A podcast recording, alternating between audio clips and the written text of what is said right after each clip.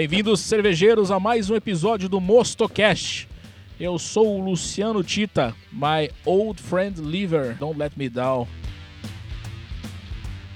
Massa, eu sou o Lucas Gazola, Lucão Gaúcho. Tô aqui, um entusiasta de cerveja, sempre bebendo e aprendendo. E aí, cervejeiros do Brasil afora, meu nome é Diego, sou sommelier de cerveja e vale mais um copo na mão do que dois aí mal feitos. E aí galera, sou Thiago Veiga, cervejeiro caseiro aqui de Foz do Iguaçu e hoje vamos harmonizar a cerveja com rock. É isso aí, galera. A gente está hoje aqui gravando o nosso primeiro quadro do Mostocast chamado Confrabira. O que, que é o Confrabira? É uma maneira que a gente encontrou de juntar os cervejeiros bêbados, amigos, iniciantes, sommeliers, cervejeiro de panela e bebedores de cerveja em geral, para trocar ideias sobre cerveja. Siga a gente aí nas redes sociais do Mostocast, arroba Mostocast, Facebook Instagram. E a gente tem um site saindo aí. E a novidade do programa é Estamos no Deezer.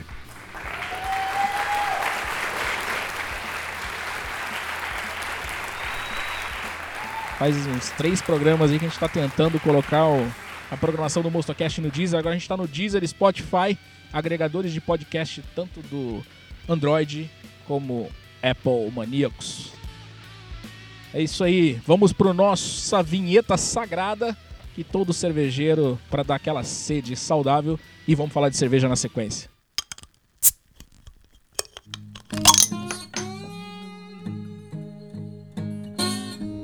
Mostocast.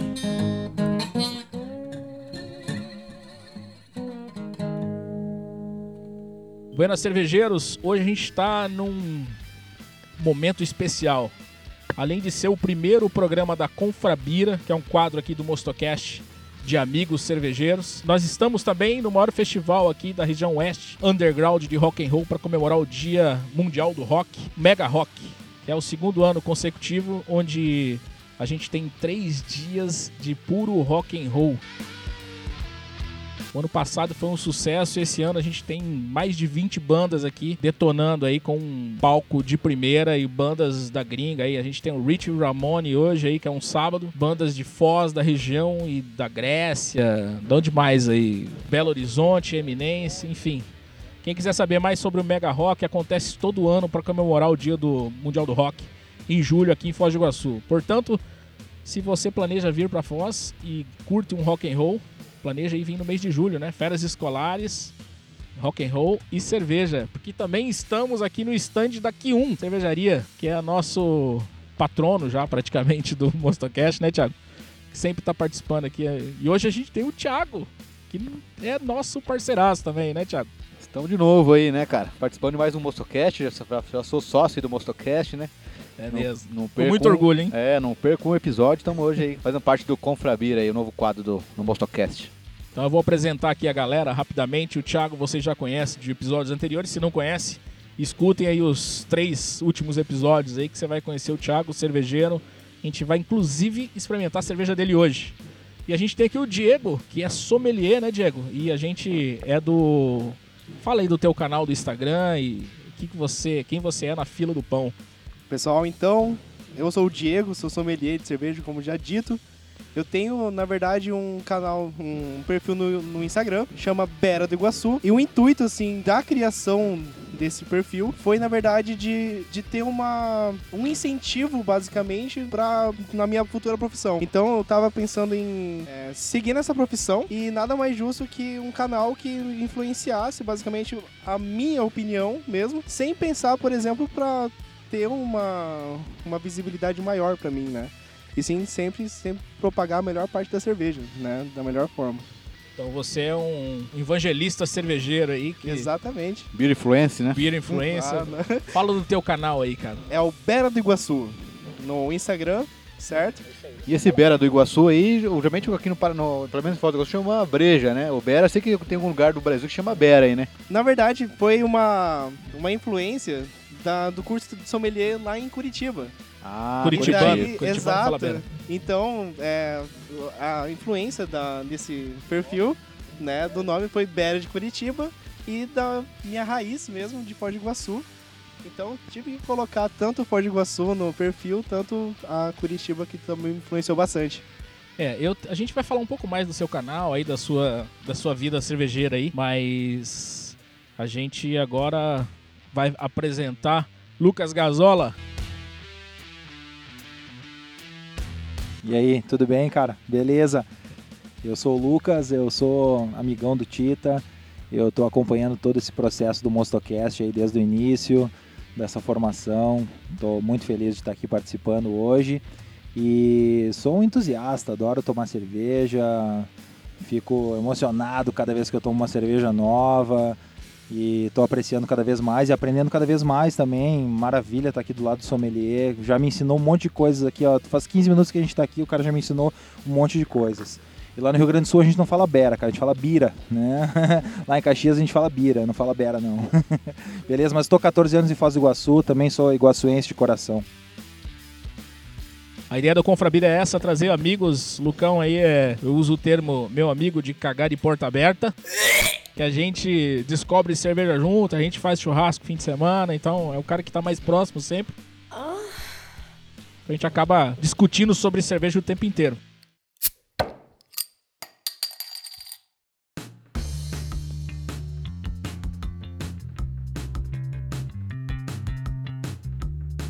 E hoje a gente veio aqui para falar de cerveja mais uma vez. E a gente, como tá na parceria aqui no stand da Q1 Cervejaria, eu tenho o nosso amigo parceiro do Monstocast chegando aqui, Diego da Q1 Cervejaria. E aí, Diego? Chegou agora, já chegou com a Viena também para começar a falar da, da cerveja.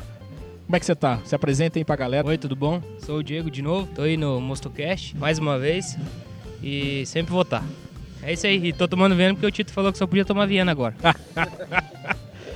Isso aí, galera. Se estiver escutando aí som de fundo, é porque a gente tá num festival de rock and roll que ainda não começou, mas os caras estão passando som.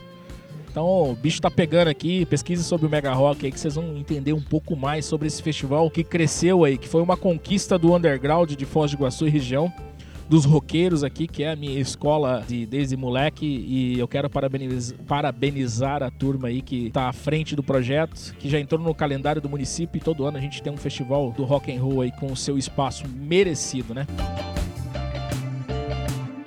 Então hoje a gente vai começar aqui com a pauta principal, como é Confrabira. A nossa ideia é que o Confrabira, a cada encontro, ele seja pautado por um estilo de cerveja ou uma escola cervejeira, para que cada convidado traga a sua cerveja e a gente fale a respeito dela. E, né, vai dar as críticas, pontos positivos, negativos, enfim. É um papo sem qualquer compromisso profissional, é um bate-papo descontraído para contribuir com o processo cervejeiro da nossa região.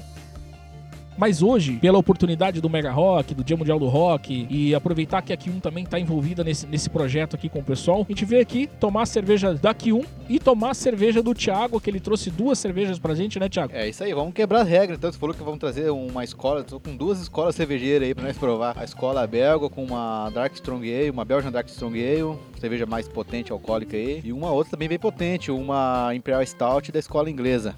Então vamos ver o que vocês vão achar aí, tomar assim mais pro finaleiro aí, galera, que vai ser pancada, hein? Vamos começar, a gente tá tomando o que aqui hoje, Diego? Estamos tomando uma Viena Lager, fabricada dentro da, da fábrica da Q1, porém é da cervejaria Soberana. Cara, na verdade eles, eles começaram a fazer, essa aqui é, essa é a original mesmo, que a gente tava com ela há bastante tempo aí maturando. Ela tá bem pegada por artesanal mesmo. A gente vai ter que, a gente que eu falo, colocando a Soberana, eu junto com a Soberana, né? Mas é, a gente vai tirar um pouquinho o pé do amargor para o pessoal poder tomar um, em um pouquinho mais de quantidade. Pô, mas tá Ela tá top, um hein, pouquinho amarga Diegão? Só uma opinião minha aqui, já de primeira, primeira vez que eu tomo essa cerveja. Ela tá com um balanço do, do amargor, com o doçor dela, dos malte aí, bem, bem balanceada, né? Não sei se É, o não, pessoal é, dá uma... ela, uma tá, ela, tá, ela tá legal. O estilo dela tá sensacional. Pra mim não precisava trocar nada. Só que como as cervejarias nossa parte pra um- uma área mais comercial, então tem que fazer o povo acostuma primeiro, depois a gente dá uma pegadinha a mais. Ah, show de bola, hein? E o que eu gostei também da Viena Lager é que ela tá bem equilibrada.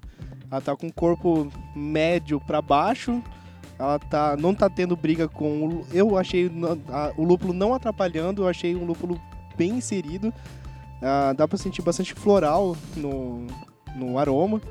Bem interessante, eu achei muito bem construída. É, o copo não ajuda muito, mas a cor dela também tá sensacional. Botar num copo decente aí, você dá pra ver a cor dela tá espetacular. Essa, essa é- eles acertaram. Uma espuma com, com creme bem bonito também, né? Bolhas bem pequenininha. É, não, é Hum. coisa. É um, a cor também, a cor de um creme, né? Não é muito, não é, não é muito clara, mas também tá no, intermediário ali. Show de bola, hein? Ah, não, os caras têm a mão. Os caras têm a mão. Os caras da é- Soberana são. Retenção de espuma perfeita também, né? Uma boa espuma de, de formação mesmo e também persistente pra caramba. Eu achei bem interessantíssimo. Opinião do entusiasta, né? Eu tomaria esse chopp aqui uma tarde inteira. Eu também. Gostei muito. Eu já tomei Viena caseira. Não é uma Viena feita numa escala como a que um faz, de micro cervejaria, né? Mas ah, tomei Viena de caseiro, assim. É, eu achei essa, cara, excelente. Assim, eu consigo. E eu posso estar falando besteira, que é natural, né? Eu. Mas eu consigo entender malte nela, assim. Eu consigo sentir o gosto do malte forte, assim, bem pancada. Porque assim, que, que eu comparo? A é, eu costumo falar um pouco. A gente que gosta muito de cervejas um pouco mais lupuladas, quando você toma uma cerveja como a Viena, você passa a entender um outro lado da cerveja, que é uma cerveja mais refinada, com uma pegada mais no malte, maltada, assim. E a palavra puro malte hoje, que tá a rodo no mercado, o cara tinha que tomar essa tua Viena pra entender o que, que é um malte, né, cara? Pra ver o que, que é essa pegada do malte aí. Engraçado, cara. O, o- Quem gosta dela, de tomar ela, fala assim, porra, mas é parecido com o que eu gosto.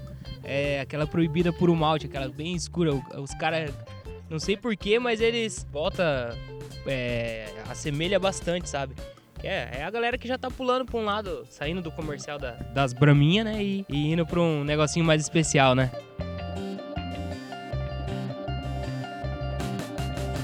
Não, mas legal, gostei muito. De, de fato, é, porque a outra vez você falou pra mim, falou, cara, eu fiz uma Viena. Eu falei, puta, eu vou ler sobre a Viena. Eu já tinha tomado a Viena. E confesso que quando eu tomei, não dei valor. é, Até porque não era tão bom quanto esta. Mas eu assim, puta, uma Viena, achei ela muito.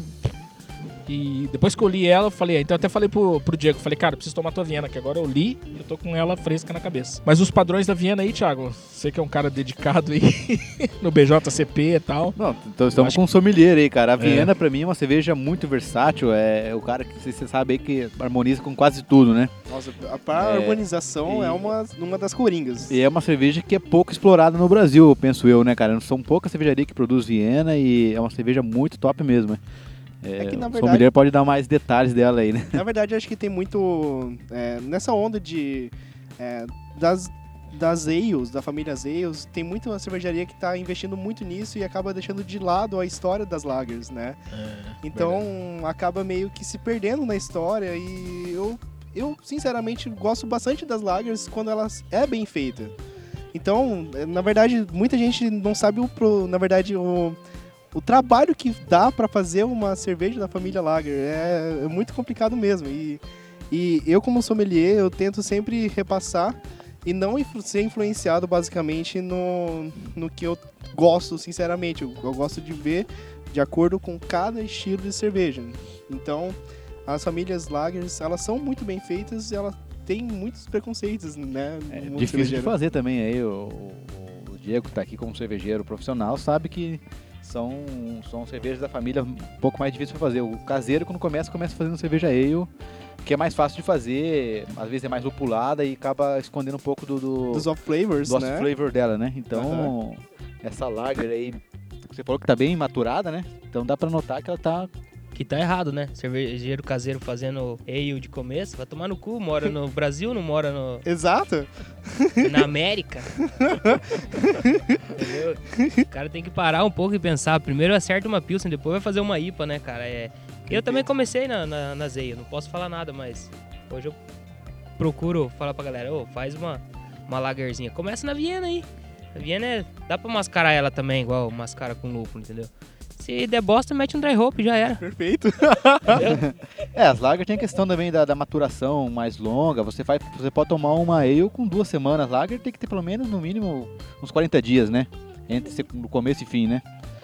Então podemos afirmar que o lúpulo ele toma o papel do bacon na comida, é isso?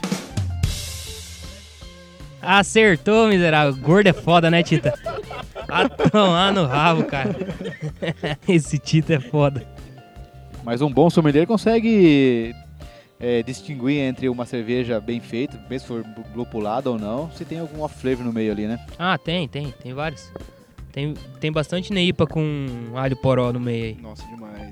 Bastante, E de bastante. cervejaria renomada ainda. Sim, vixe. Nossa. Mas faz parte, né? Será que o Diego quer derrubar as pranchas de alguma cervejaria hoje no MonsterCast? Não, não precisa nenhum. Ah, eu outro Diego, agora fudeu. Ah, agora aqui, não, eu prefiro não opinar. prefiro não opinar. Tem muita latinha murcha no mercado, isso eu sei. Nossa, só coloca só um rótulo massa lá e tá tudo certo. E coloca uns 40 reais ainda lá. Puta, aí é foda. É, mas voltando na, na, na Viena aí, Tita, cara, pro povo, às vezes a gente fica falando Viena Lager, Viena Lager, Viena Lager. Cara, pro povo ter um pouco mais de noção, a galera que tá escutando, cara, é uma Amber Lager. Ela é bem Amber, depois o Tita tira uma foto e bota lá de. Entendeu? Então ela é bem Amber, a galera acostumada a tomar Patagônia Amber Lager, então pode, pode ter a noção, tomar uma Viena que vai, vai suprir a sua expectativa. Ou até melhor. É, o conjunto de malte, na verdade, é um pouco diferente de uma Amber Lager para uma Viena, uma Viena é, Lager, né? A Amber Lager da Patagônia é mais doce, por a exemplo. da cor, só mais é parecida.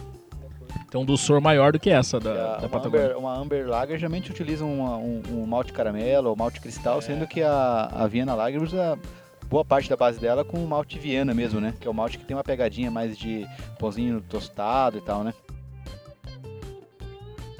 A Viena é de que escola? Escola alemã. Vamos falar de cervejaria soberana, então. Ela é uma. Ela é uma cigana da Q1, é isso? Q1 Cervejaria é a antiga Unique, que a gente. Você fez aí uma adaptação de negócios, de mercado, como Q1 Cervejaria. E como é que tá aí a, a tua aceitação no mercado com o nome, com a tua receita, teu projeto futuro aí, se você quiser falar. Cara, a, é, a aceitação de nome foi tranquilo, porque a gente startou esse nome dentro da feira da cidade, então a cidade inteira ficou sabendo que trocou Unique e agora é Q1, então questão de receitas e tudo, são as mesmas receitas, até melhores sempre, a gente tenta melhorar sempre, né? Questão de aceitação de nome foi tranquilo, galera soube identificar. A hora que vê a Kombi amarela e esse alemão louco na frente, já sabe que cerveja tá vindo, entendeu? E pro projeto da cervejaria, cara, é tá legal, tá um pouquinho maior e até final do ano tem novidades aí. A gente tá aguardando aí a novidade da Q1 Cervejaria.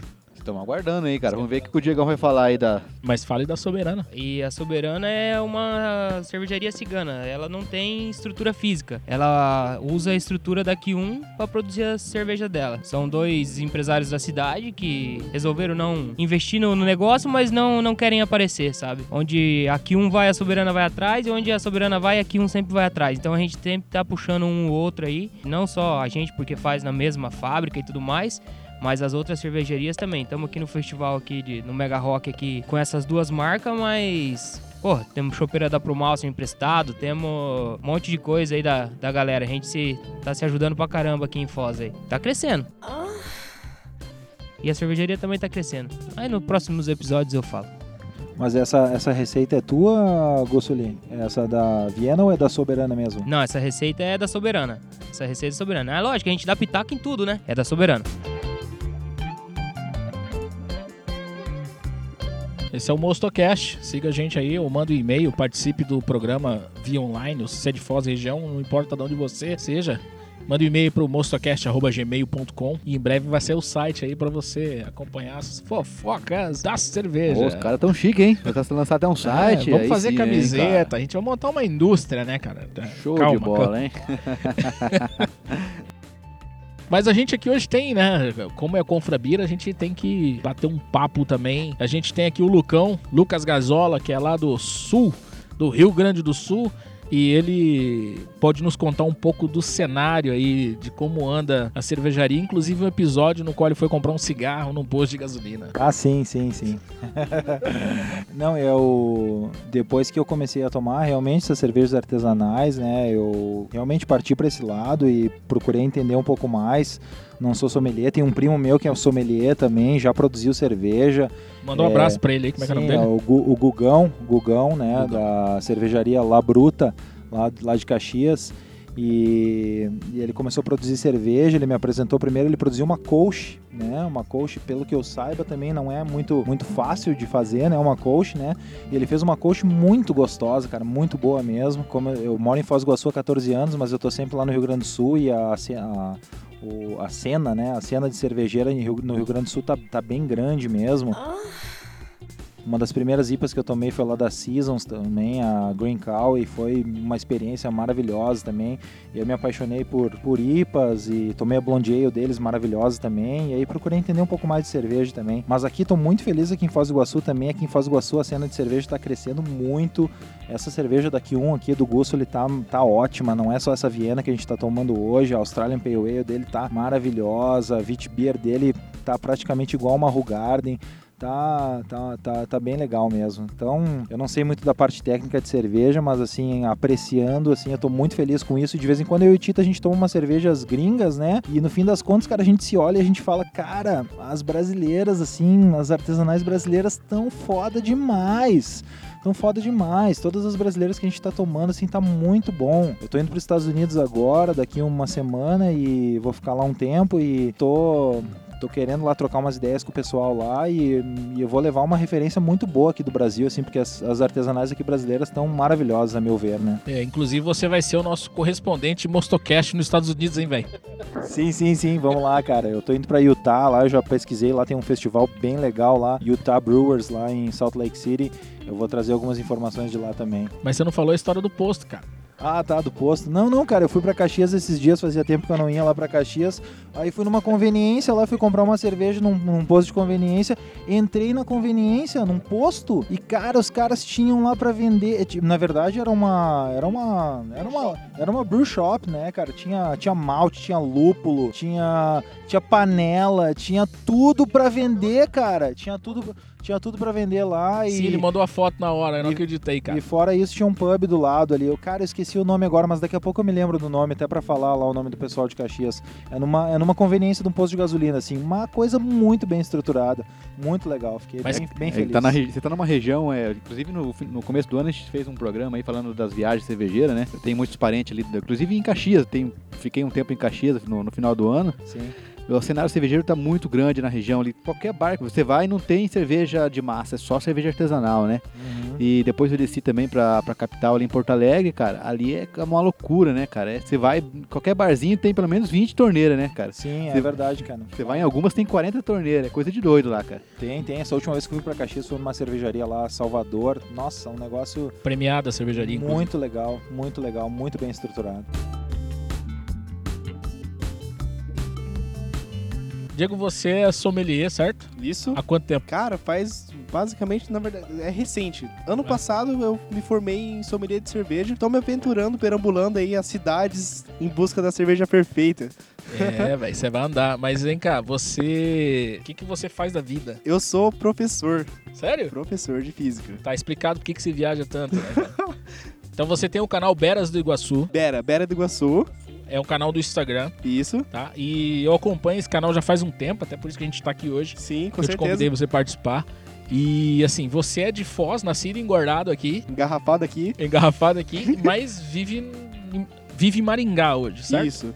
Na verdade, antes de tudo, eu acabei nem falando. Obrigado por me chamar. Eu sou ouvinte já do Moçocast. Fico muito feliz de estar aqui hoje participando também. Na verdade, super feliz em ver que aqui em Foz do Iguaçu a cena cervejeira está muito forte. Ah, há um tempo atrás eu acabava vindo para Foz do Iguaçu tentando buscar o cal e acabava me decepcionando pela falta de acesso ou, a, ou acessi- acessibilidade mesmo cervejeira. E hoje em dia eu vejo que tá tendo muito muitos eventos e sempre com cerveja artesanal no meio. Eu acho muito interessante. No caso, eu acho muito interessante o fato de eu mesmo sendo sommelier de cerveja, acabar influenciando as outras pessoas ao meu redor. De substituir, por exemplo, aquela latinha de milho, basicamente, que vende no mercado, para investir e beber algo melhor de qualidade, não pela quantidade, sim pela qualidade. Então é uma coisa que eu venho me orgulhando bastante, que até meus amigos, né, professores também, acabam preferi- preferindo 在意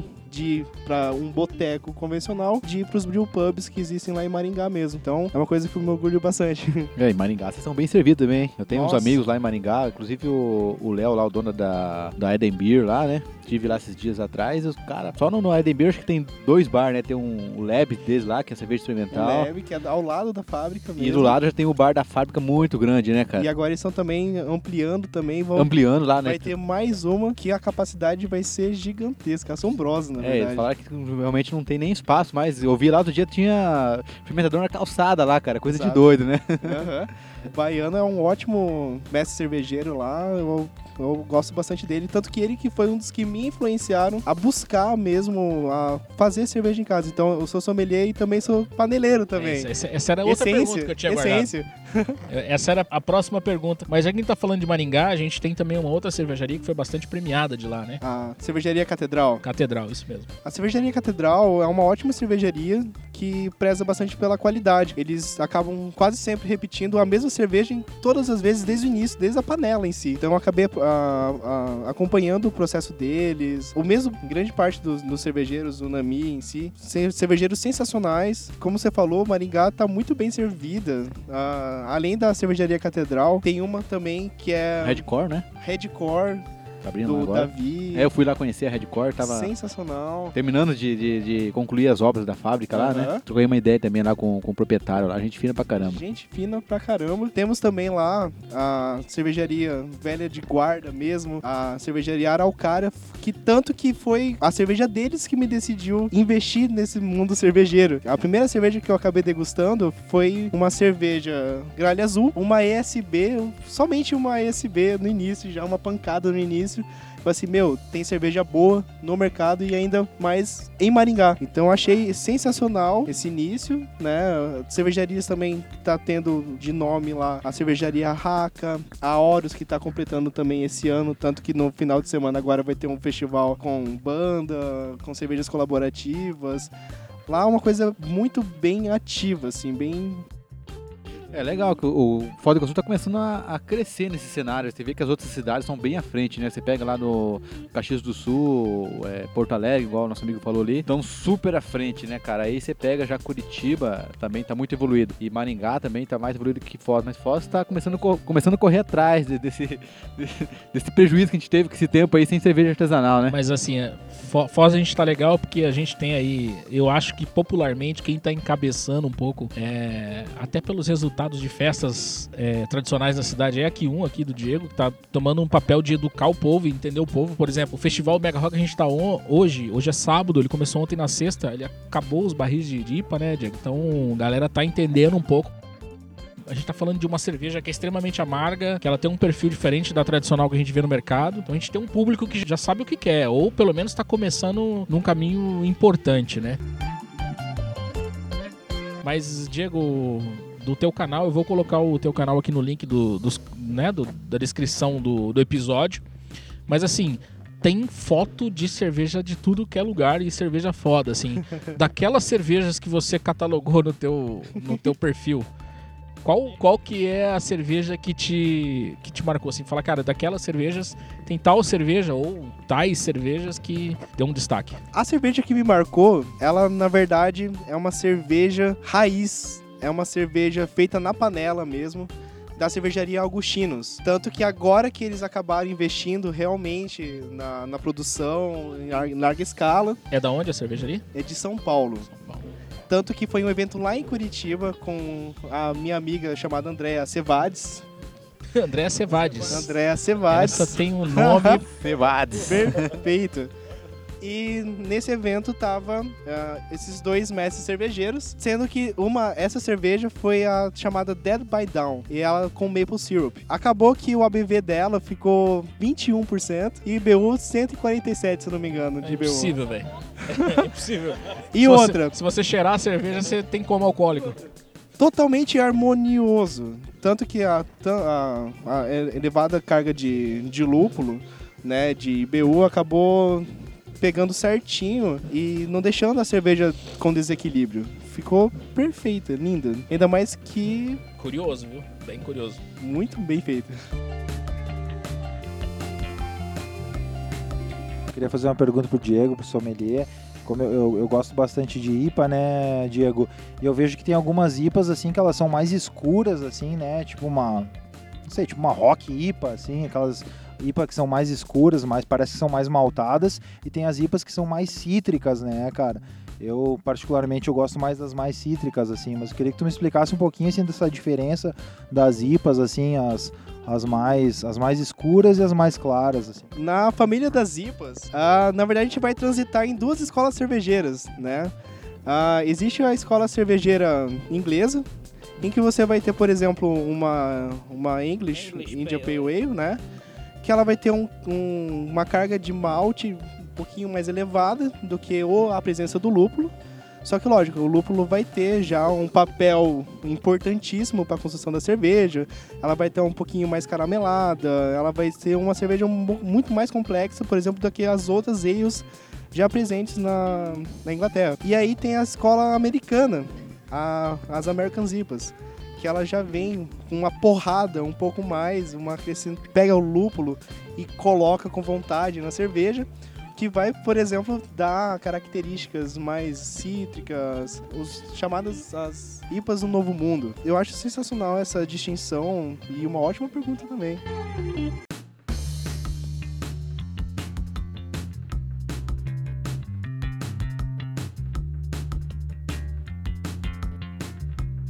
Ô, ô, Diego, vou complementar também a tua pergunta aí, né? Você falou sobre essas cervejas, às vezes, com a coloração e tal. É, não é só questão também do lúpulo, né? É- é- é o- a escola inglesa trabalha muito com, com malte cristal, que é um com malte com uma pegada mais adocicada. E, e também a questão dos lúpulos ingleses são um lúpulo também que não tem aquela pegada cítrica. O lúpulo inglês é mais pro terroso, resinoso, né? Então você não tem pegada cítrica. Já a escola inglesa tá- tem o. A escola americana já tem os lúpulos também para pegada é, de frutas cítrica e, e frutas amarelas, né? Então a, a diferença de distinção também na, nos grists de malte e de lúpulos, né? Thiago, o que, que você trouxe pra gente beber? Eu trouxe uma Imperial Stout da escola inglesa, 90 IBU, safra 2016, já tá um tempo envelhecido na garrafa Essa, aqui. fa- essa é a Perfeito. famosa cerveja de guarda, né? É cerveja de guarda, né?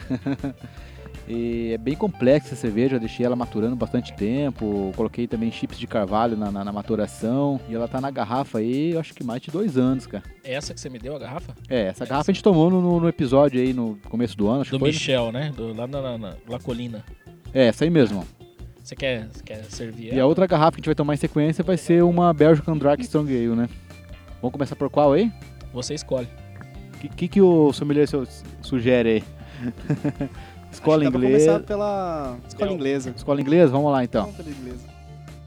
Gente, a gente vai tomar. Qual que é a cerveja? Uma Imperial Stout caseira do Thiago. Safra 2016. Esse foi a carbonatação, dando sinal de vida, falando que tá mais viva do que nunca. E aí, o que, que você achou? O que você achou aí, Tita? Vamos tomando aqui. Já, já vou falar a minha opinião. É uma cerveja de 2016 aí, que tem 9% de álcool. Deixei ela maturando aí há um bastante tempo em, em- em- no fermentador e partiu aí pra garrafa, já tá com 3 anos, né? Foi chip de carvalho, foi 12 kg de malte no total pra fazer 20 litros de, de cerveja. 12 quilos de malte. É pancada, É. velho? É uma cerveja que você olha assim, até a viscosidade é um pouco diferente, né? Ah, com certeza. E é interessante também no, no aroma já vem bastante coco. É sensacional. Você botou coco? Sensacional. Sem coco. Sem coco. Não, há, não tem adjunto, cara. Isso é resultado do- do- do- do- da fermentação? fermentação, do, Da com- da fermentação, complexidade também de- da- de, de, de maltes, né? Da adição também do, do carvalho também, né?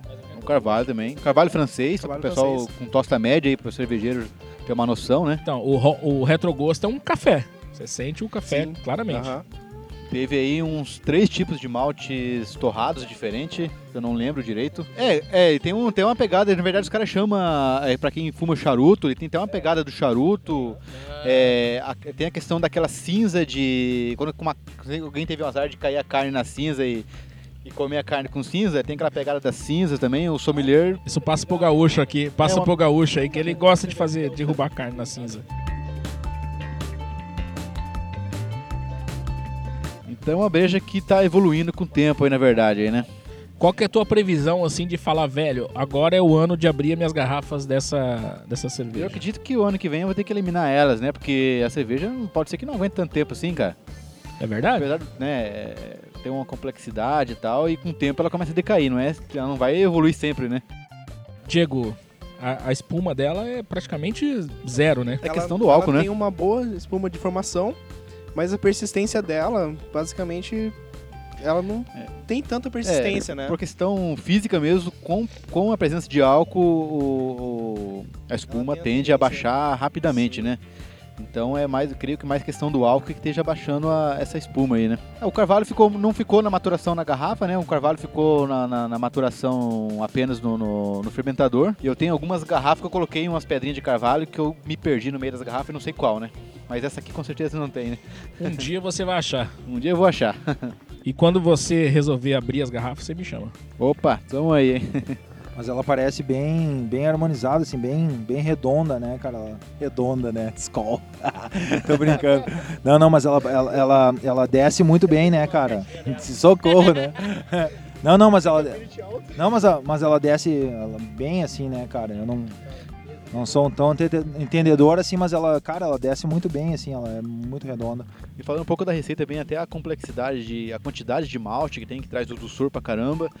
Você falar que tem 90 IBU, você não acaba não acreditando, né? Muita IPA aí tem. Não tem. Tem a metade disso. Muita, algumas IPA aí Ela mais, é muito mais suave. mais- Ela é muito suave. Drinkability 100%. o friozinho que tá aí na cidade é excelente, né? Vamos falar com o cervejeiro aí pra dar uma avaliação O aí. que, que eu pro- vou falar? Não vou falar nada não, só tô tomando. Não, cara, é, eu sou meio veiaco com, com carvalho, com madeira, porque as madeiras são muito novas pra usar em cerveja, eu, eu acho, né? Na minha pouca experiência com madeira, por enquanto, né? Depois a gente vai começar a brincar um pouco. Eu acho esse resinoso que dá na boca, assim, do, do carvalho, desses chips que a galera usa na, na- na- na- no fermentador, Cara, eu acho que a gente devia, sei lá, até pro, pros brew pub aí, sei lá, como pra alguém que vende é, carvalho, pegar e fazer os chips do, do tosta média, lógico, carvalho francês, tosta média, mas é Um barril já usado. já usado, já usado, porque daí, cara, pra Não é mim agressivo. atrapalha, para mim atrapalha esse resinoso de madeira, sabe? É a única coisa que me atrapalha. E que tipo agora eu tô sentindo, não a hora que toma, agora, que vai secando a boca, vai ficando áspera, sabe? Vai ficando meio mas é isso que me atrapalha. Porém, cara, quantas receitas dessa fez, Tiago? Uma? Uma receita isso aí, cara. Então, não tem nem o que falar, né? É. Cerveja tá massa pra caralho. Só que é, é coisa que eu, eu, igual eu falei no começo, eu sou, sou veiaco com, com a questão de madeira. Mas pode fazer mais agora. 16, 17, 18, 19, faz agora pra nós tomar daqui uns dias. Daqui uns três anos de novo. Ah, daqui uns dias, né? Daqui a pouco ele tá abraçando lá na cervejaria comigo, lá nós tomamos uma, né? É isso aí. Essa Mas cerveja, tá massa, parabéns, parabéns. Massa pra caralho a cerveja. essa cerveja me remeteu também a uma cerveja já comercial da Lombeer, a Carvoeira Wood Aged, com Ah, já tomei, adição de Fung Sec e ainda Kumaru. E eu também consigo sentir no aroma um pouquinho do adocicado, remetendo, sei lá, uma baunilha ou um Kumaru em si mesmo. Sensacional, parabéns pela cerveja. Olha, isso, isso é um elogio, hein, Thiago. Tamo aí, né? Não é tudo são aí críticas, tá- né? É. É uma cerveja, inclusive, que eu tomei a carvoeira deles e, ó, algumas semanas atrás eu fiquei de cara, assim, com a É. qualidade dos- da cerveja Ah, deles. cervejas são top. Tem no Paraguai pra vender, já tomei essa carvoeira. Não sei Foi se é a mesa que, Foi o- lá o que eu comprei, aí, né? foi lá que eu comprei, inclusive. Beleza, galera. Até, até a questão do serviço dela, você pode ver que ela tá, tá fresca, né? Não coloquei pra gelar muito. Quando, quando eu tomo em casa, eu coloco, quando dia de frio, né? Coloco lá fora, se for tomar à noite, deixa pegar um ventinho nela, tiro ela da prateleira, jogo ela lá fora e dá uma geladinha nela, temperatura ambiente e já, já abro a cerveja, né? E nem fica muito tempo pra não pegar resfriado, né? É isso aí. É isso aí, cervejeiros. Esse é o Mostocast, o podcast cervejeiro. Você pode escutar aí o, o nosso podcast em qualquer agregador de podcast, tanto da Apple quanto do Android. Nós estamos no Deezer e também no Spotify. Tá? Siga a gente aí nas redes sociais, arroba Mostocast, ou nos mande um e-mail no mostocast.gmail.com. Fala aí pra gente do que você tá fervendo, o que você tá produzindo de cerveja. Ou se você quiser participar do nosso podcast, mande um e-mail, a gente agenda aí, dá pra fazer online e tal. A gente tem uns podcasts futuros aí pra acontecer com cervejeiros de Belo Horizonte aí que estão em contato com a gente, legal. Diego, você também faz cerveja, certo? Sim, exatamente. E eu, pelo que a gente já conversou, você também trabalha com uma cerveja de guarda, assim como o Thiago. Você curte esse, esse tipo de cerveja? Fale mais sobre isso, sobre essa receita que você fez aí. Na verdade, eu gosto de falar que eu tô na fase negra, né? Eu adoro cerveja né, da escola inglesa, a Russian Imperial Stout, Imperial Porter, que também tem uma lá em Maringá um exemplo muito bom, que é a Sete Quedas. Sete Quedas, sensacional, um baita de uma bera, sensacional mesmo. Na verdade, uma das receitas que eu gosto bastante é que no final do curso de sommelier lá em Curitiba, a gente acabou, como tem muito mestre cervejeiro dentro do, do curso, a gente resolveu fazer uma cerveja colaborativa. Então, e é interessante que dentro do curso teve muito, mas tive muito mesmo mestres cervejeiros, tendo em vista esse processo de sommelieria e tal, acabou investindo na produção mesmo. A, a Trem Fantasma de, de Ponta Grossa acabou sendo o resultado exatamente desse. é, o Thiago e o Mauro, que eram de Ponta Grossa, acabaram se unindo e montando uma cervejaria sensacional. E a cerveja que a gente fez é uma cerveja chamada Matutos. Matutos, na verdade, foi ah, remetendo a uma pessoa que era no curso chamado André. O André, a gente chama ele de Matuto, porque na, durante as aulas a gente teve a aula de off flavors e teve o iso, isovalérico. É totalmente cheiro de CC, sabe? De meia suada.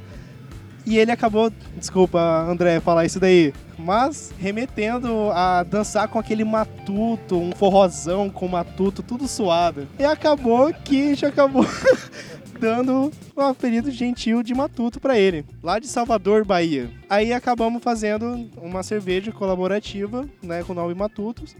Wood Aged, com adição de amburana. Ficou perfeita, assim, ao ponto de vista de harmonia. Ela acabou pecando um pouco na carbonatação, tá muito carbonatada, tanto que eu- eu tô já guardando um monte de garrafas para ver qual é a evolução dela quanto ao tempo. Mas sensacional.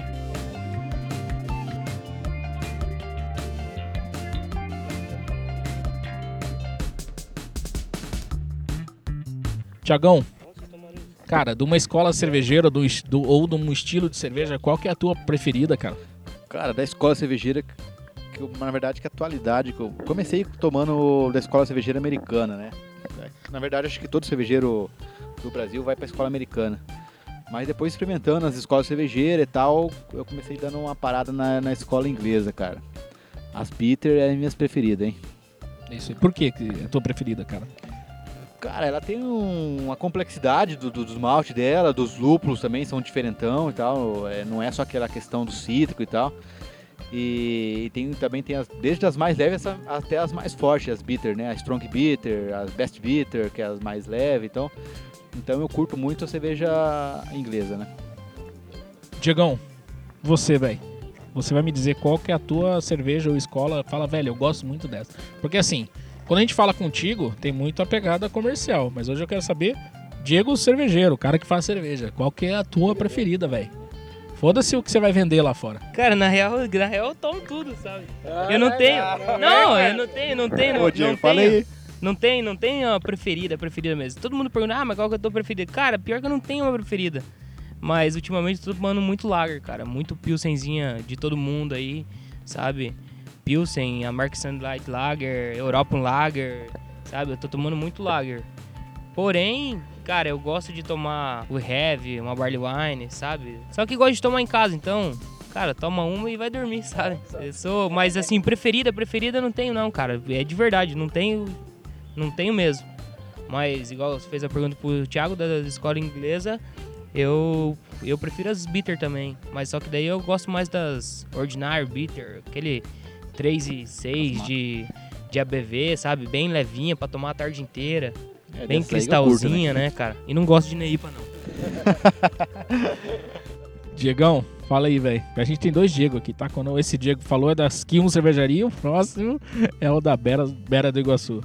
Qual que é a tua preferida, cara? Qual a tua escola ou a cerveja preferida? Na verdade, eu tô, como eu disse, tô na fase negra, então ah, eu, eu, eu tô bastante na, na pilha das Russian Imperial Stout, ah, eu tô bastante na We Have, né, Scott Ale, Ah, eu gosto bastante das Dark Strong Ale também, que é o que a gente vai tomar logo em seguida também. Já tô até na expectativa aqui pra, pra ver como que vai ser, mas essas são as hoje, assim, que tá me agradando bastante. Mas como eu falei pra vocês também, uma lager bem feita, meu, pra mim, tá foda pra caramba. Cara, eu tomei uma High Wine esses dias atrás. uma, uma paixão meio, meio recente, sabe? Descobrindo rótulos ainda dela. Mas é, é pouca cervejaria que faz aí. É bem mais as gringas mesmo. Mas é, é um tesão. Quem tiver a oportunidade de experimentar uma Highline, pô, e eu tomei de dentro do fermentador de uma cervejaria, então tava do caralho. Só que tava com, sei lá, 30 dias de maturação. É cerveja de anos, né? É. Mas tava do caralho já. Já foi uma paixão à primeira vista. Primeiro gole. Lucas, fala aí, velho. Que, que, qual que é a tua escola ou estilo preferido aí? Olha, cara, eu sou um entusiasta também, né? Então eu não entendo tanto de cerveja que nem essas feras que estão aqui. Cara, eu tive a oportunidade de, tipo, lá nos anos 2000, cara, eu tive um amigo que morou na Bélgica, morou na Antuérpia. Então, lá em 2000, quando a gente, quando a gente não tinha tanto acesso a, a cervejas diferentes aqui, esse cara morou lá e ele trouxe para nós toda essa ideia da Bélgica e ele trouxe várias cervejas de lá. E aí a gente foi atrás e os caras lá da Bélgica mandaram para ele umas cervejas. Então assim, eu tomei Duvel, eu tomei Rugarden, eu tomei essas cervejas belgas lá nos anos 2000 quando não chegava aqui ainda. Foi uma experiência assim muito maluca. E gostei muito, e aí eu já senti que cerveja não era só esse extrato de milho aqui, né, cara? Que tinha alguma coisa a mais, né? Então, assim, gostei muito, tomei muito essas belgas aí, Lef e tal. Mas hoje em dia, assim, né, cara, eu sou meio. Eu, eu não adianta, velho. Eu sou, eu sou da bebedeira, eu sou do rock, eu sou entusiasta das American IPA, né? Eu gosto daquele citrão, eu gosto daquela IPA citrada. Eu, eu curto isso, cara, não adianta, né? Mas assim, claro, tomo uma stout, tomo uma, essas, tomo essas Imperial aí, cara, que gosto pra caramba também. Mas assim, que eu curto ouvir um rock and roll e tomar uma American IPA, eu fico feliz. Pela ocasião, o rock and roll hoje é um dos nossos temas que eu vou fechar com ele depois. Mas eu também ando, ah, ah, eu tô muito prestando muito atenção nas bitter, assim, na escola, na escola inglesa, por influências aí de Thiago, de, de Michel e do próprio Só uma influência. e do próprio Diego aqui, que também a gente é muito parceiro, tamo junto aí nos projetos. E eu vou, ele vai me falando algumas coisas, eu vou pesquisando. Então eu sou um cara que vou estudando e vou entendendo, né? Mas a IPA para mim realmente o universo lupulado, ele é um- uma ocasião especial somente assim com os amigos, né? Que a gente e o Lucas está envolvido nisso porque a gente sempre faz churrasco fim de semana. Sim, sim, cara. Mas ouvindo os caras falar da Bitter, cara, esses dias eu tomei a Bitter da Promalcer, não sei se vocês já tomaram. Cascavel? É, é, é, é, não, não, é uma Bitter. É uma Bitter, assim. Tomei de manhã, assim, até É, de manhã na barbearia. Tomou no horário É, especial. Achei, é, no horário especial, achei interessante. Era com café, tá, tá É de com boa, café, tá de é com boa. café. A bitter com café e tá liberado. Com café, com café, bem cafezona, assim. Achei bem, bem interessante, cara. Que bom. Mas eu, eu sou do universo American IPA também. Então hoje a gente tem mais cervejas para tomar, né? Na Confrabira, que é um quadro especial aí do Mostocast, que é onde a gente vai trazer os amigos para tomar cerveja e falar o que pensa, não importa, não importa a responsabilidade do que fale, né? E a gente tem o Thiago com mais uma cerveja aí, né, Thiago? Vamos tomar Belgian Dark Strong Ale, né? É, na verdade tem a... Os, trapistas chamam de quadruple, né? Então, na verdade, não pode chamar esse nome, que só os caras lá que podem, só os monges, né? Não foi monge que fez, então não é, né? Outro dia, outro dia, outro dia nesses grupos cervejeiros do Facebook, o cara colocou é, como, fa como fazia uma cerveja como essa. É, como eu quero, posso fazer uma cerveja trapista, tá? Alguém tem uma receita? Aí o comentário do cara foi: primeiro, arrume um monge. é bem isso, cara. Eles que mandam lá. Virou meme do cervejeiro.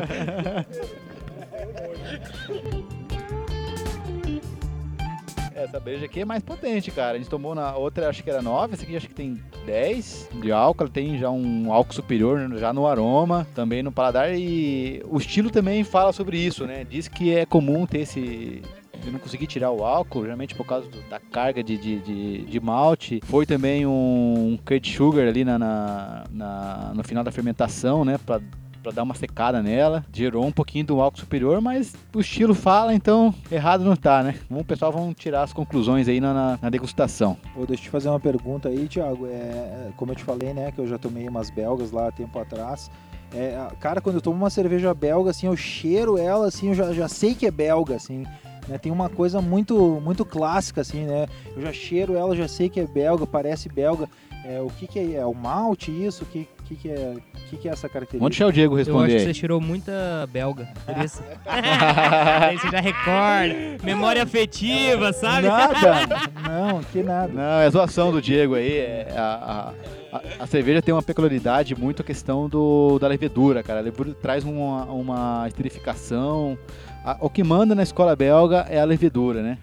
E muitas cervejas também é questão de complexidade, é maturação. Tem cervejas muito, as Lambic que são da escola belga. Mas eu acho que é- você está falando mais da questão da levedura, que tem uma questão mais de frutas bem esterificadas, Isso, isso. não, não tem aquele aroma limpo igual as escola, outras escolas inglês, é, escola americana e tal, né? É bem característico, assim, cara. Quando eu tomo uma cerveja belga, assim, dá, realmente dá, dá pra ver, assim, que é, é belga mesmo. É né? quase certeza que é levedura. Vamos provar e vamos ver o que vai dar, né? Tem uma questão, enquanto o Thiago serve aqui, tem uma questão das cervejas belgas que a gente encontra no mercado. A gente tem um problema que talvez não seja um problema, ou talvez seja um problema de entendimento. Assim, a- o dulçor das cervejas que tem no mercado hoje aqui é muito alto. Eita, pô. Esse dulçor das cervejas que a gente encontra no mercado hoje, das cervejas belgas, isso é porque cerveja tá com algum problema ou porque realmente a, receita é realmente doce daquele jeito? A escola belga, realmente, a receita, ela é mais... doce- Depende da receita, né? Boa parte é mais adocicada mesmo, inclusive vai até o quente açúcar que eu falei ali, é um açúcar, ele é um pouco diferente o açúcar dele, né? Um açúcar preparado, um tem vários níveis de, de, de coloração desse açúcar, né? Tem o candy sugar com açúcar mais, mais forte, dá uma cor mais, mais forte e dá do, do sor da cerveja também. Não só do sor, também deixa a cerveja mais seca, né? Resumindo, o Thiago quer falar que esse candy sugar é um açúcar tipo de beterraba, um açúcar de, sei lá, cana, um açúcar, sabe? É um caramelo, tipo um caramelo que ele fala, só que ele chega na fase de cristal, né? Uma cristalização, assim. É um açúcar pra levantar álcool mesmo. É isso aí, cara. É, para chegar no álcool precisa de açúcar, né? A levedura é quem come esse açúcar, quem come açúcar e só a carga de malte às vezes não consegue chegar num teor alcoólico mais potente, né? Então, os belgas já, os monges utilizavam açúcar para poder dar essa não, não só o álcool, mas também traz a complexidade aí, né, né, Diego? Tem o Diego Sommelier aí pode dar uma tá sentindo o aroma, pode dar algumas Ô Diego, só para complementar o que o Thiago tá falando, eu ouvi falar também assim que quando, quando essa cerveja belga chega no nosso mercado, ela chega um pouquinho diferente do que ela é na Bélgica, né? Então tem gente que toma cerveja belga aqui no Brasil e fala, não, mas a- lá na Bélgica tu toma, ela é um pouco diferente, assim, né? Ela muda muito nesse, nesse transporte que ela tem até aqui e tal. Na, na realidade, muda bastante pelo transporte. Até chegar aqui no Brasil, é a mesma coisa que acontece, por exemplo, quando cervejarias aqui do sul do Brasil acaba levando a cerveja para Salvador, por exemplo, Bahia. O transporte para chegar até Salvador, por exemplo, vai fazer com que a cerveja, a cerveja viva, vai acabar mudando suas características. Ah, então a cerveja belga acaba sendo também suscetível, né, como outras cervejas também, né? É, a cerveja belga, realmente eles não fazem, eu creio que eles não fazem o processo de pasteurização, porque a levedura ela influencia muito na, na- na cerveja belga, Com né? certeza. Você pega aí a Hogarden, você tem que servir ela, tem a levedura no, no- no- fundo da garrafa, quem servir a levedura, igual serve uma, uma Weizen que ser. alemã. Não precisa tomar Royal Garden, pode tomar Witbier daqui um. É isso aí também, a Witbier aqui, um, certamente, vocês não fazem a pasteurização, né? Tem caboclo aí que toma 20 litros numa pegada aí. É, que por sinal, hein, Gossoli? Não, não, fiquei impressionado, cara. A gente tomou, a gente fez um churrasco lá, a gente, to- a gente pegou 20 litros da Vitbeer. Nunca tinha tomado tanta Vitbeer na minha vida, cara. mas, mas, ô, cara, tô pra te dizer, cara, ô, cara, pa- igual a Rugarden, cara. Porra, cara, que receita maravilhosa, cara. Vitbeer tá maravilhosa mesmo. Não, só agora puxando o saco, mas é. Puxando o saco pra mim mesmo, né? Se gabando. Mas é. Quando a gente começou a fazer essa receita de Witbier, é, eu cansei de tomar Garden, Baden-Baden. Cansei de, de tomar essa cerveja pra tentar chegar nesse ponto que a gente tá hoje. E parei de. porque me seguraram, senão eu já tinha mudado a receita também. Ah, eu, eu sinto aqui no aroma uma leve picância, né? Não sei se deve ser resultante do. Com certeza da levedura, né? Com certeza. picância da levedura. É, a carbonatação tá na média, Tá médio, tá, tá, média. ah, O estilo fala pra fazer média alta a alta. Aham. Né? É, mas eu optei para fazer a carbonatação média. Fiz refermentação na garrafa, né? Legal. Então é, tem levedor na garrafa também, vai trazer um pouco pro, pro copo. E essa leva aí eu fiz no mesmo dia que eu fiz essa cerveja anterior aí que a gente fez a, e tomou agora, acabou de tomar Nossa. a Imperial Stout. Eu fiz as duas receitas no mesmo dia, né? Privilégio. Então, na verdade, levou quase 24 horas pra fazer as duas, cara. É, a primeira cerveja levou 12 horas, esses 12 quilos de malte não comportou meu equipamento, né? Não, não tava prevendo tudo isso, né? Imagina. Hein? Então, Você não trocou os lúpulos igual você fez esses dias atrás aí nessas receitas, não? não, não, os lúpulos são Stirling Gold, é, são lúpulos ingleses, que também é bem aceitável na, na, na- na escola bélgica, na escola belga, né? A levedura belga também, pra trazer esse frutado também, junto com um pouco mais de complexidade, né? É, malte biscuit, tem, eu não lembro direito, faz 2016 que eu fiz a receita, né? Então, mas é, teve bastante tipos de malte nessa receita. Seguindo também o PJCP, ela tá respeitando totalmente. Dá pra sentir frutas passas, né? Tipo uva passa. Frutas escuras, frutas, Frutas secas, né? Com Cristalizadas, certeza, né? com certeza. O corpo dela, ameixa, ameixa seca, perfeito. É memória afetiva, exato. Que memória afetiva de gaúcha costela, né? velho? Uh, bah. O cara, cara soltou um almejo um- aí, tá? é, O Diego pode falar também tem um leve álcool superior, né? Ela Com tá certeza. Com 10% de álcool. Já dá pra pegar também no aroma também. No aroma você já pega um pouquinho do álcool, mas isso aí o estilo já fala que pode ter isso, né? Então Boa, não tá perfeito. fugindo do estilo, né? Uhum. Cara, assim, ó, por, por falar de receita belga, a maior referência do que a gente tem no mercado comercial é uma cerveja extremamente equilibrada. Ela não tá com doçor exagerado. é, né? Ela tem todas essas características sensoriais que a gente tá falando, mas ela não é uma cerveja que você toma, você toma mais né, do que a gente, né? Você consegue conseguir, você consegue tomar, sei lá, um 500 ml dessa cerveja. Ah, tem um Drinkability ótimo boa. drinkability, com É. certeza. Exatamente. Eu só tomo ela no inverno, né? Então, É, passou o inverno, de eu não- inverno. já não tomo mais ela, né? Como ela está, tem elas em, você viu as garrafas, garrafa de vinho, né? Fica maturando. E no inverno eu gosto de tomar, tomar em temperatura ambiente. Esse é o Thiago Veiga, galera, cervejeiro caseiro aí, que vem com as suas receitas mirabolantes extremamente preparadas aí e já vem participando do Mostocast alguns episódios, né? E sempre vem com uma receita aí extraordinária, receita inglesa, A gente belga. gosta de inventar alguma coisa aí, né? É. É, eu não gosto de ficar na mesmice. aí É um refino só, menino. É isso aí, Thiago. Cara, excelente. Muito boa a cerveja. Eu acho que é uma cerveja assim que pra quem quer conhecer, como nós hoje, eu no meu caso, ainda a escola belga é uma cerve... é, é uma escola ainda muito nova pra mim, mas excelente. Né, Diego? Com certeza. É bom saber que estão apreciando, então dá pra fazer mais levas aí pra mais anos, então. Estão muito excelente. Show de bola, hein? Tiago, parabéns. Gostei bastante das beras, achei sensacionais. Vai pro, vai pro Beras Iguaçu aí, não, não? com certeza, já vai agora. Terminando aqui, já vou tirar foto de colocar também. Certeza. Ah, legal. É bom sempre ter um melhor aí pra dar uma- um feedback pra gente. A gente vai se animando mais e fazer novas, novas receitas, né? Uma informação importante aí, é, Diego. A gente tem hoje no mercado cervejeiro muita, muita nova profissionalização, oportunidades. A gente tem linguagens no mercado cervejeiro, principalmente no setor de marketing, né? Que é a área que eu atuo, inclusive. Ela é muito forte. Como, como que pra você, por esse canal do Instagram, de ser... E eu acho que você hoje é um cara que toma um posicionamento de web influencer, porque as pessoas que seguem o teu canal acabam sendo influenciadas pela cerveja que você está postando porque você sempre, o que eu gosto, inclusive, você sempre coloca a cerveja, a característica dela de BU e BV, e você não faz o Ctrl-C, Ctrl-V do comentário da estilo cerveja, mas você deixa, você deixa para as pessoas, tá lá, cara, é isso aqui, o teor alcoólico, o amargor, é, uma, é a cerveja tal. O que que isso está trazendo para você hoje no teu, no, teu, no teu portfólio cervejeiro aí? Na realidade, assim, o que eu orgulho bastante da, do perfil é que eu acabo meio que, é, não influenciando, mas fazendo com que outras pessoas acabem... é, Influencia, influencia sim, velho. Não adianta. Não tem essa é, influência mesmo. é, putz. Quem te segue vai olhar, vai. Cara, tem umas meia dúzia lá que eu olhei e falei, preciso tomar essa porra, velho. que, na verdade, assim, compartilhar a experiência que eu tô tendo, por exemplo, no momento, assim, uma, das coisas que eu acho mais interessante é que a cerveja é boa, é boa.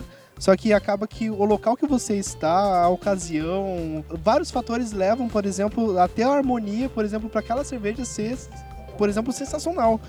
E a, a mesma cerveja que você vai tomar, por exemplo, na- em casa, sozinho, acaba sendo, tipo, pô, chata, né? E eu acho interessante que eu, eu acabo meio que, sei lá, acho que, sei lá, influenciando, não sei. Nem- Sei lá não, influencia pra caralho, pode parar.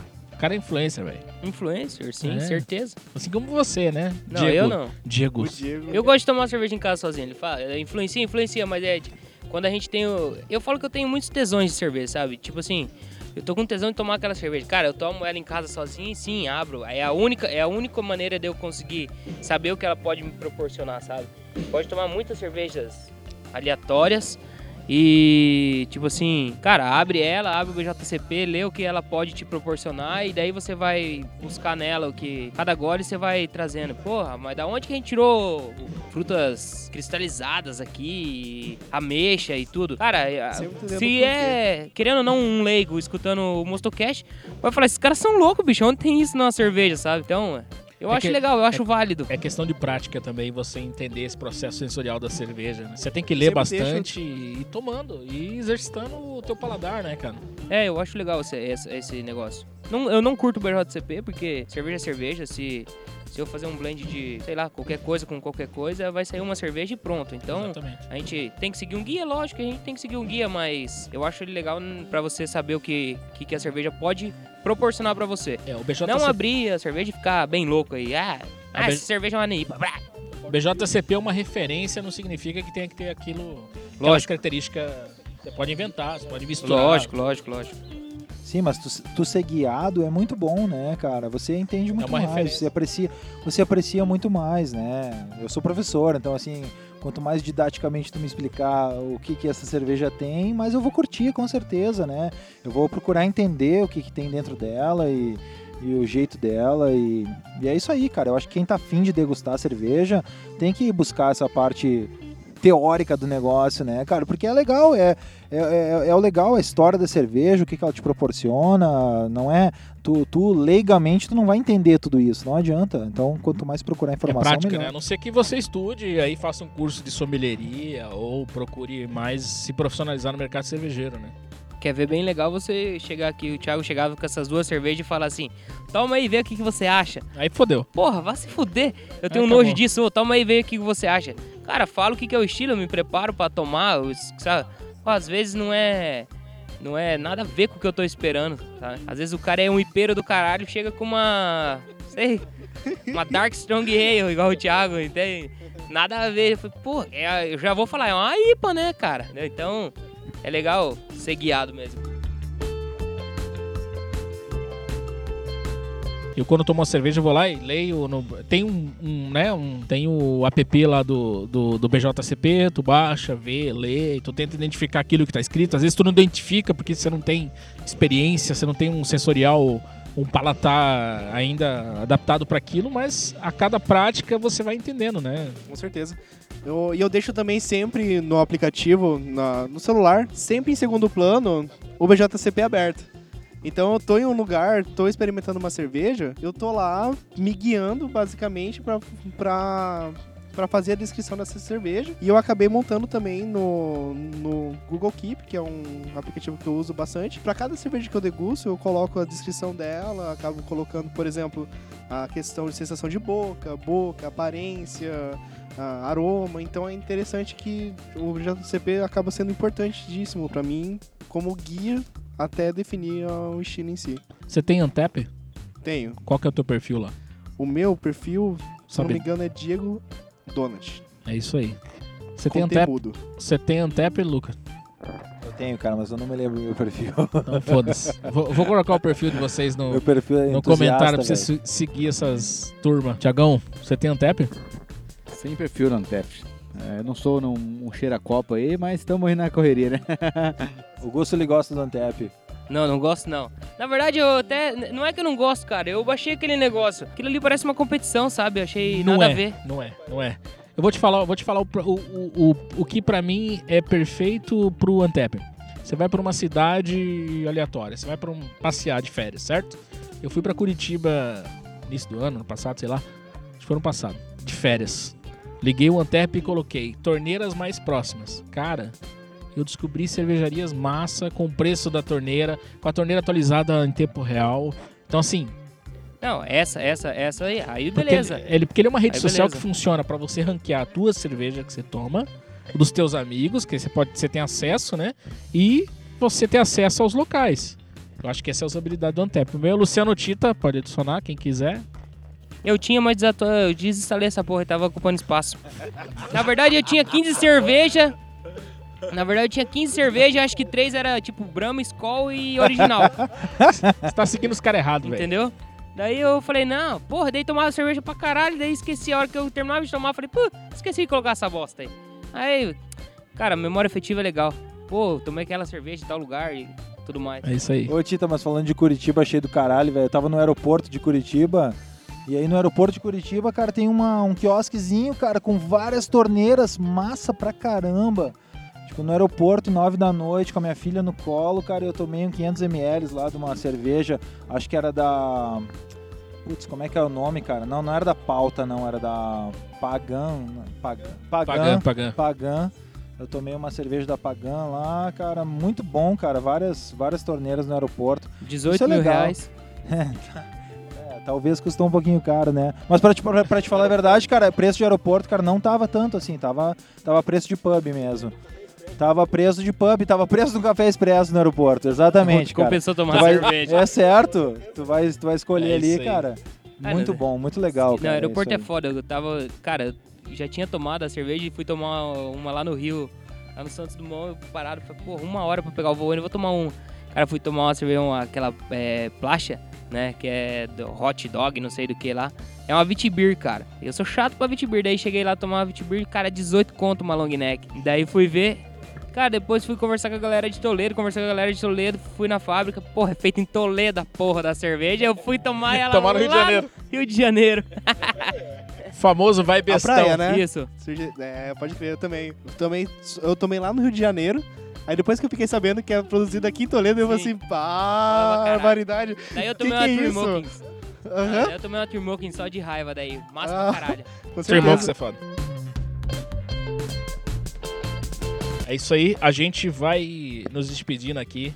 Eu queria agradecer imensamente a oportunidade, porque isso é uma oportunidade para comemorar o Dia do Mundial do Rock aqui no Festival Mega Rock de Foz do Iguaçu, que é o, o maior evento aí do cenário underground do rock and roll, heavy metal da nossa região aí e é, do oeste do Paraná, é um símbolo do oeste, eu acho que é, um- que é uma conquista dos roqueiros. Estamos todos de parabéns aí. Muito obrigado pela oportunidade e, obviamente, agradecer mais uma vez a participação dos cervejeiros aqui amigos cervejeiros, como todos. E aí a gente vai fechar de forma clássica aí. Diegão, dá um recado aí, um beijinho pra mamãe e pro papai, uma dica cervejeira aí. Fala aí daqui um aí, deixa o teu, a tua dica cervejeira aí, cara. Se for beber, procura a cervejaria da cidade. E Be- não, não se apega, não. Beba local. Isso aí, beba local. Não se apega, não. Às vezes a lager que você tomou ontem era boa, mas a próxima pode ser melhor. Tiagão, fala aí, Thiago, você que é nosso parceiro também, que é nosso, que a gente tem mais projetos junto aí dentro do Mostocast. A hora que a gente ganhar dinheiro, vocês estão ricos, velho. Ô, louco. É isso aí, Tiagão, Eu fala vou aí, dar uma de sommelier aí, cara. Estamos aqui no Mega Rock, não podemos... Já falei no comecinho, vamos harmonizar uma cerveja com rock, né? No comecinho do, do, do, do, do evento de hoje vai estar umas bandas de, umas bandas de pop rock, vai harmonizar com uma Vienna Lager aí do, do, do Kion, né? E mais pro fim, se tiver um, pop, um rock mais pauleira, vamos tomar uma IPA então, hein? Vai ter, vai ter trash metal. É isso aí então, galera. Vamos harmonizar uma cerveja com rock então. Pra dar uma É porrada no amiguinho, né? É, Perfeito. dá coturnada na bunda do amigo. Nossa. E aí, Diegão, você que é aí do Bera do Iguaçu, do nosso Instagram aí, referência aí da nossa região, é, manda o teu salve final aí, cara. Eu, primeiro eu quero agradecer a tua disponibilidade de estar na cidade aí curtindo rock and roll e aproveitar de gravar o nosso programa com a gente no Mostocast. Na verdade, eu que agradeço. A cervejeiras do Brasil inteiro, que o rock fique no coração de vocês pra sempre. Nunca esqueça dessa maravilha que é o rock, certo? E muito prazer de estar aqui de novo com vocês. Diegão, eu conto contigo no- nos- quando você estiver em Foz de novo pra gente fazer mais episódios Será? juntos aí, com- assim como o, o, o Tiagão. Pode me chamar aí, Tita. É vou sempre um privilégio, com certeza. Lucas, você que é um cara que particularmente está despedindo né, da cidade, que está indo embora e etc., com muito custo para nós que somos aqui mortais aqui na cidade, vamos ficar por aqui. Manda o teu salve cervejeira aí, cara, que você vai ser nosso correspondente nos Estados Unidos aí. Sim, cara, eu, eu agradeço também estar aqui participando disso. Luciano Tita, meu amigão do coração.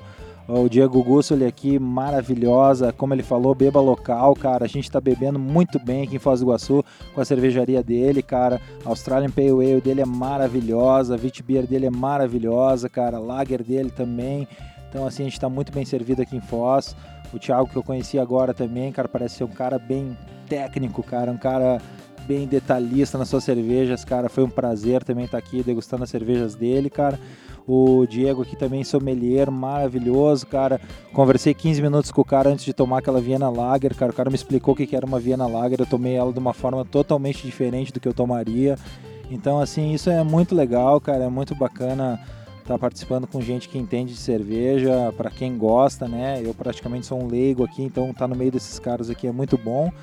E agradeço aí, Titão, e eu espero que lá nos Estados Unidos também eu possa mandar algumas informações de lá também, cara, e um grande abraço. Você não, só para esclarecer, você não é um leigo. Você já toma cerveja há algum tempo, então você já tem a, você já tem as suas definições tem hora copo. É, isso aí. É, hora já tem copo. hora copo, exatamente. hora copo. Cervejeiros do Mostocast, queremos agradecer mais uma vez vocês estarem com a gente aí nesse episódio. É, curtam a gente nas redes sociais. Coloque um likezinho aí no Spotify, no teu iTunes aí, dá uma moralzinha pra gente para elevar o nível aí da, das indicações e melhorar a nossa distribuição do nosso podcast. Agradeço imensamente, sempre deixando claro que o nosso canal, que nosso canal está aberto. Ó, oh, rock. É isso aí. Nosso canal está aberto hoje no Dia Mundial do Internacional do Rock, que é a nossa velha escola aí do rock and roll. E a minha dica cervejeira na verdade nem é minha, é do Thiago que me passou essa semana, que é de um canal do YouTube chamado Rock and Beer, que é um cara que pega uma banda no por episódio e faz um uma harmonização. Uma harmonização da cerveja com a banda. O canal se chama Rock and Beer. Eu fiquei de cara, os caras botaram Motorhead, Iron Maiden, Poison, tudo que é a banda clássica do rock and roll que nós amamos, né, Thiago? Fala aí, Thiago. Ele ah. criou um. O que, que, é, que, que ele criou lá, que é uma harmonização ele, lá? Ele, criou várias variáveis de cada música, a complexidade, o nível dela de. de, de qual é o nível de, de potência dela que vai dar o amargor ou o nível de álcool e faz uma harmonização aí com a cerveja e aquela banda ou aquela música, né? É muito top aí, né? Entra aí no canal do Rock and Beer, eu vou deixar o link nos comentários do episódio e curta aí.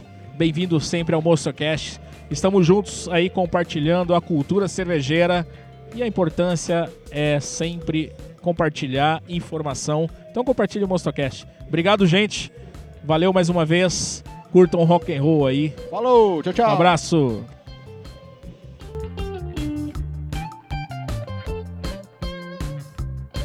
Quiser falar no microfone, ajuda depois o editor. Chupa o fermentador. Nossa senhora, mano.